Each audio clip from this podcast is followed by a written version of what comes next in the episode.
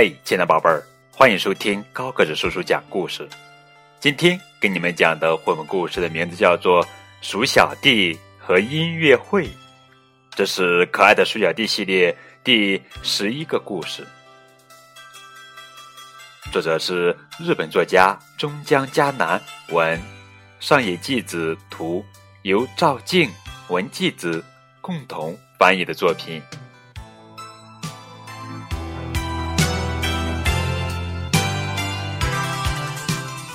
鼠小弟和音乐会。阳光明媚的早晨，鼠小弟和鼠小妹手牵手在林里散步。哦，正好遇到来找他们的企鹅先生。鼠小妹非常好奇的问鼠小弟：“哎，企鹅先生手里拿的是什么呢？”等企鹅先生走近一看，哟，原来是一只小号。企鹅先生对鼠小弟说：“鼠小弟，我要办场音乐会。”企鹅先生的话还没说完，鼠小弟和鼠小妹就拍手称好。原来，企鹅先生是来邀请鼠小弟的。企鹅先生说：“你来吹小号吧，好不好，鼠小弟？”在企鹅先生的盛情邀请下，鼠小弟不好推却。嗯，鼠小弟奋力举起小号，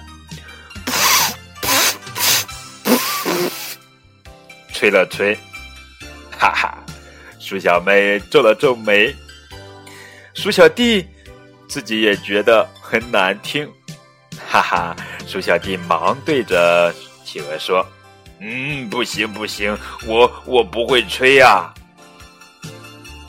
但是企鹅先生心意已决，嗯，非要鼠小弟吹。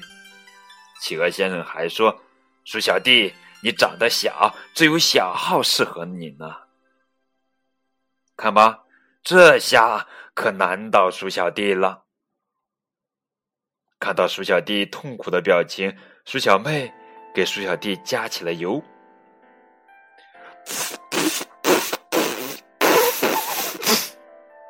鼠小弟又举起小号吹起来，哈哈哈！不过还是吹不起来呀。企鹅先生笑着说了声：“好好练习吧。”然后就走了。鼠小弟费力的吹着小号。嗯，正好遇到了拿着铜钵的老猫经过。老猫嘲笑鼠小弟：“ 哈哈哈，你连这个都不会吹呀！”鼠小弟突然想到一个好办法，他对老猫说：“老猫，要不我们换一换行吗？”嗯，老猫当然没有答应鼠小弟的请求。老猫说：“不行，不行，我喜欢这个铜钵。”说着。就敲起了手中的铜钵，啪，啪，啪，吓得鼠小弟和鼠小妹喊着“救命啊，救命啊”，逃走了。嚓，嚓，鼠小妹还在抱怨：“嗯，老猫有多坏。”正在这个时候，鼠小弟还在想这只小号该怎么办。这时，正好遇到了李先生。鼠小弟拉着小号跑到李先生面前，对李先生说：“李先生，我们换一换行吗？”哼哼，李先生当然没有答应。李先生说：“嗯，这个鼓只有我打才合适的，你们听。”说着就打起来了，咚咚咚咚咚。咚咚咚哈哈，鼠小弟很无奈，他对鼠小妹说：“我们再找一找别的乐器吧。”他们继续往前走。哦，这时候遇到了正在拉手风琴的长臂猿先生。鼠小弟说：“长臂猿先生，用我的小号换你的手风琴好吗？”长臂猿先生说：“可以和他们换。”哎呀，他们喜出望外。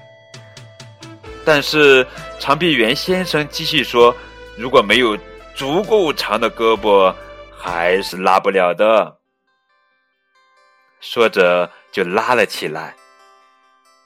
鼠小弟说了声：“哦，我明白了。”就拉着鼠小妹走了。他们走着走着，又遇到了狮子先生。鼠小弟跟狮子先生说：“用我的小号换你的小提琴好吗？”狮子回答说：“嗯，可以和你换，但是下巴不够结实可不行啊。”说着。狮子先生拉了起来，哆哆哆哆哆哆哆哆哆哆拉，那就算了吧。嗯，怎么办呢？咱们可不能放弃啊！哦，这时候他们又遇到了大熊先生。苏小弟说：“大熊先生，用我的小号换你的竖琴。”行吗？大熊回答道：“嗯，可以和你换，但是指甲不够结实，可不行啊！你们瞧，扑棱棱，扑棱棱，扑棱棱，扑棱棱，哎呀，好像对你太难了吧？哎，也许像我们这样的小家伙，根本玩不了乐器吧？”鼠小弟垂头丧气的继续往前走。这时候，他们遇到了长颈鹿先生。不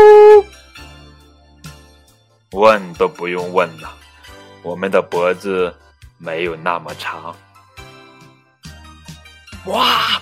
这时候他们看到了大象，大象先生那么高大，弹大钢琴真合适啊！是啊，真好。哟，这时候大象说话了：“你们想不到吧，鼠小弟，其实一点儿也不合适呀！我的手太大了，弹不了钢琴。”嗯，这时候企鹅有了一个好主意。什么主意呢？哈，哇！一场音乐会开始喽！原来，